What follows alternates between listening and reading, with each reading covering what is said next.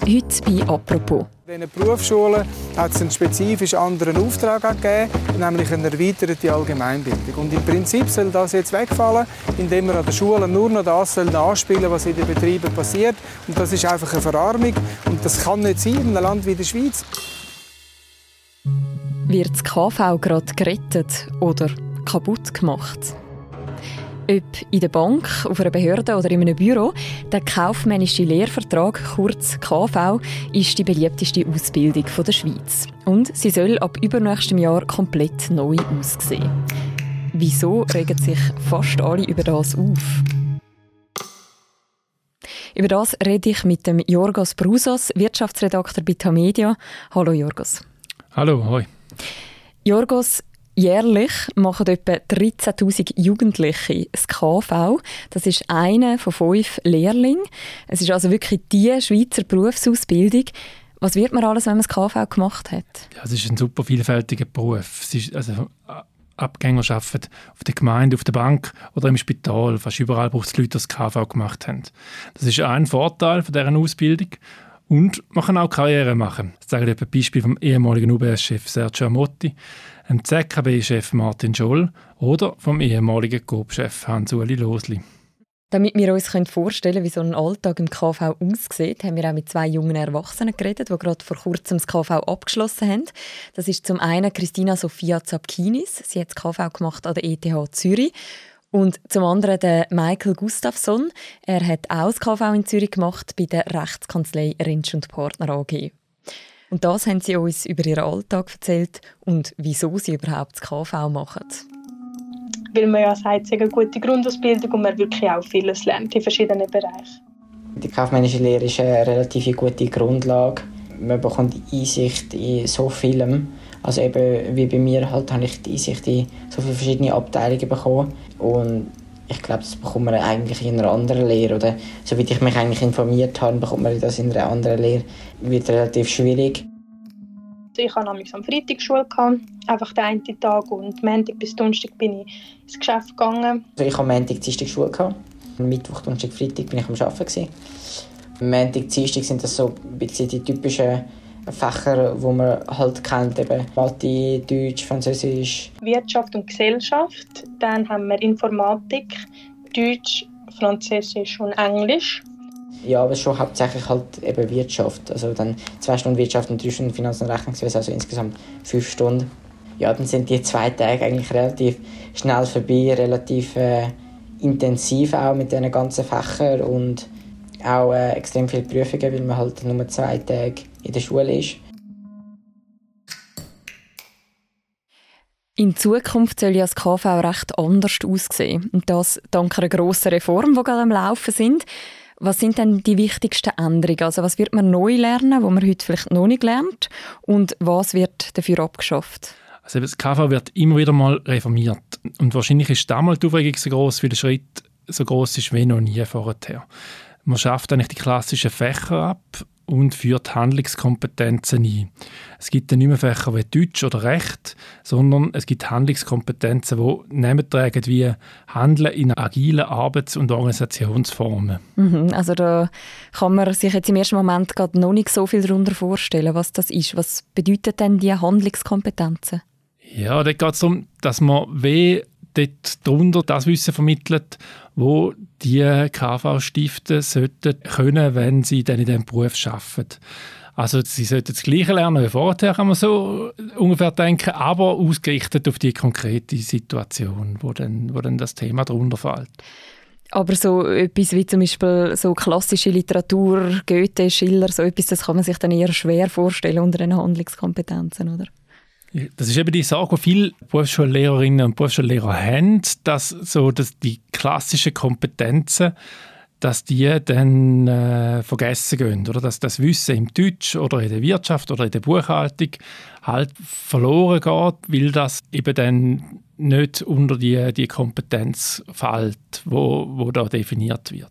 Die Befürchtung, dass für gewisses Allgemeinwissen dann kein Platz mehr ist, wenn man die Fächer abschafft, die wird ja von verschiedenen Seiten geäussert, unter anderem auch von Konrad Kwoni. Er ist Co-Präsident vom Zürcher Verband der Lehrkräfte in der Berufsbildung und das sagt er in einem SRF-Beitrag. An diesen Berufsschulen hat es einen spezifisch anderen Auftrag gegeben, nämlich eine erweiterte Allgemeinbildung. Und im Prinzip soll das jetzt wegfallen, indem wir an den Schulen nur noch das nachspielen was in den Betrieben passiert.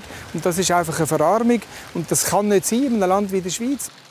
Und es gibt nicht nur diese Kritik, es gibt allgemein sehr viel Kritik an dieser Reform. Wieso wird man denn überhaupt die Reform machen? Also was ist das Ziel von dem? Die Sorge wo viele haben, ist, dass die Ausbildung verstaubt, dass sie in der modernen Wirtschaft keine Berechtigung mehr hat und dass sie steht auch im Wettbewerb zu anderen Ausbildungen, gerade zum Beispiel zum Gimmi. Und wenn man jetzt möchte, dass KV attraktiv bleibt und eine Zukunft hat, dann muss man halt die Ausbildung immer wieder mal auf den neuesten Stand bringen. Und ja, damit, sie auch, damit die Jungen, die jetzt vor der Berufswahl stehen, irgendwie auch die Sicherheit bekommen, dass der Beruf, dass sie in dem eine Zukunft haben und, und da können die Karriere auch machen. Jetzt ist es aber auch so, dass nicht alle Bankdirektor oder Bankdirektorin werden, sondern viele nachher auch in einem klassischen Bürojob arbeiten. Also zum Beispiel in einer Verwaltung oder bei einer Behörde. Das sind ja gerade die Jobs, wo zum Teil auch gefährdet sind von der Digitalisierung, wo es weniger und weniger Stellen gibt. Inwiefern ist die Reform jetzt auch eine Reaktion auf das? Ja, das ist sicher der Hintergrund. Oder? Die Reform wird ausgeschafft, weil man eben merkt, dass Digitalisierung ganz viele Berufsfelder verändert. Und das will man mit dem auffangen und den Leuten einen Rucksack mitgeben, wo sie in der Zukunft befähigen, zum weiter einen Beruf auszuüben. Und ich finde es eben, sagen wir mal, schwieriger ist dran, also darum auch die Kompetenzen, oder? Wenn, wenn man das Gefühl hat, ja, jemand, der das und das kann, der wird sicher irgendwie immer ein, etwas können machen mit seinem Leben. Und da ist es wahrscheinlich aber so, dass man ja jetzt in die Zukunft schauen, ist gerade in der Wirtschaft auch immer so ein bisschen sehr schwierig, weil man ja nicht weiß, was in 10 Jahren gefragt ist oder was in 20 Jahren gefragt ist und was in 30 Jahren gefragt ist. Und haben wir vor 20 Jahren geglaubt, dass man so unglaublich viele Lageristen und Lageristinnen braucht, die man heute braucht wegen dem ganzen Onlinehandel. Wahrscheinlich nicht, oder? Und, und ich glaube so, es ist halt sehr vieles sehr dynamisch und das, ja, das ist darum, glaube ich, nicht so einfach zum Umsetzen in einer Ausbildung. Also es braucht Kompetenzen für eine Zukunft, wo man noch nicht genau weiß, wie sie aussieht. Das ist also eine schwierige Aufgabe für die, die die Reform ausgearbeitet haben. Wer hat man denn mit dem beauftragt? Also wer steckt hinter diesen Ideen? Ausgeschafft worden ist die Reform von einer Firma, die spezialisiert ist auf Bildungsprojekte und, und Ausbildungslehrgänge. Und die Firma hat den Auftrag aber bekommen von der Schweizerischen Konferenz der kaufmännischen Ausbildung und Prüfungsbranchen. Das ist wie die Gralshüterin von der KV-Lehre. Und die legen dann dem Bund die Reform vor und der erlässt dann eine Verordnung, die dann die beschließt. Mhm. So läuft das ab. Mhm. Also eigentlich Leute, die selber jetzt direkt nicht unbedingt involviert sind in Unterricht? Es hat natürlich dort schon auch Bildungsexperten drin und es hat Leute drin, die aus der Berufsbildung kommen, auf jeden Fall. Oder? Also es sind schon Leute aus der Praxis. Wobei, wenn, es gibt natürlich auch laute Stimmen von den Berufslehrern, die sagen, ja, nein, das ist jetzt wirklich quasi zu weit weg von dem, was an der Schule passiert und da äh, haben offenbar Leute keine Idee, wie das es wirklich aussieht. Also, ja. Mhm. Es hat ja wahnsinnig viel Kritik gegeben an diesen Reformplan. Sogar der Bundesrat hat sich irgendwie an einer Stelle dann noch eingemischt. Gehabt. Wer ist denn dagegen und an was genau stören die sich? Was sind so die Punkte? Also ich glaube, man hat Stimmen gehört, die dagegen sind aus gewissen Berufslehrerverbände, die sagen, die Reform, die zielt vorbei an dem, was eine KV-Stiftung sollte sein. Dann hat es auch Kritik gegeben von einzelnen Branchen, zum Beispiel Banken sind sehr laut gewesen, die sagen, nein, wenn die Reform so kommt, wie sie uns vorgelegt worden ist, dann haben wir nicht das Gefühl, dass da Fachkräfte ausgebildet werden, die wir in unserer Branche noch brauchen können weil eben gewisse Grundkompetenzen wie Buchhaltung in unseren Augen zu wenig äh, berücksichtigt werden. Ja, so ein bisschen so. Also ich glaube, das sind so ein bisschen sicher die, die lautesten Kritiken gewesen. Und was auch noch zu reden gibt, sind zwei andere Punkte. Eine war, dass man Fremdsprachen zurückgestuft worden wären, haben einzelne das Gefühl gehabt, das, das ist jetzt aber schon wieder ausgeglichen worden. Und was auch große Sorgen gemacht hat, ist der Punkt mit der Berufsmaturität, dass man sich da nicht sicher war, wie das dann der Anschluss von der KV-Lehre an die Fachhochschulen sollte laufen Mhm. Der erste Punkt, den du genannt hast, also dass wirklich auch Arbeitsgeber, zum Beispiel auch die Banken als zentrale KV-Branche dagegen sind, auch Lehrer dagegen sind und Lehrerinnen, das ist schon kein gutes Zeichen, oder? Weil das sind ja die, die schlussendlich auch die Stifte darstellen ja, genau. Oder dort hat es auch für ziemlich Wirbel gesorgt, dass die so laut und so konkret gegen die Reform sind. Und was ich jetzt als Journalist jetzt so den Eindruck bekommen habe, ist, dass da einfach die weh zu wenig abgeholt worden sind und man weh die vielleicht ein Stück weit vergessen hat. Ist jetzt auch nicht das Gefühl bekommen.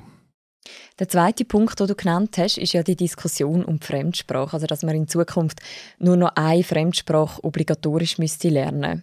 Wir haben mal bei Michael nachgefragt, ob er dann immer noch zwei Sprachen gelernt hätte.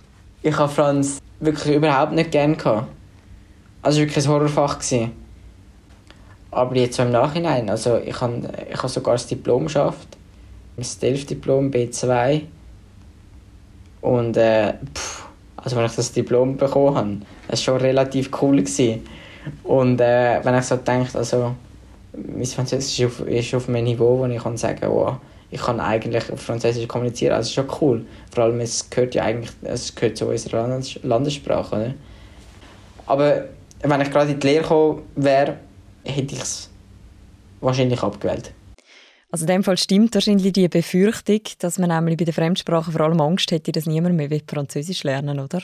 Ja, sicher. Ich glaube, also gerade in der Deutschschweiz hätten wahrscheinlich viel von sich aus dann auf Englisch gesetzt, weil sie das Gefühl hätten, wenn ich irgendwie Karriere mache, dann ist für mich das Englisch das Wichtigere als Französisch. Mhm. Aber ist das nicht tatsächlich so? Also sieht man da nicht einfach ein einen Wandel von der Berufswelt, wo vielleicht Französisch jetzt wirklich nicht mehr so wichtig ist?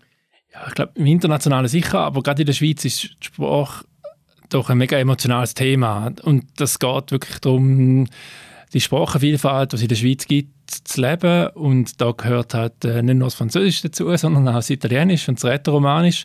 Und es ist halt auch in vielen Berufen so, dass du, damit du wirklich eine Karrierechance hast, Deutsch und Französisch musst du in der Schweiz sehr gut können, sonst ist es mal schwierig.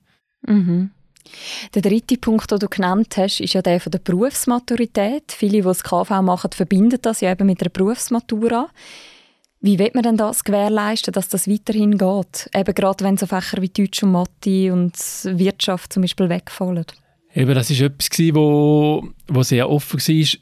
Ich, auch da hat es unterdessen so ein bisschen, ist für, für mehr Klarheit gesagt worden. Also das soll jetzt der das soll ja auch nicht vergessen gehen, dass man den Übergang sicherstellt. Die Papiere, die sind jetzt auch unterwegs, damit man das kann weiter so machen wie bis jetzt. Ja.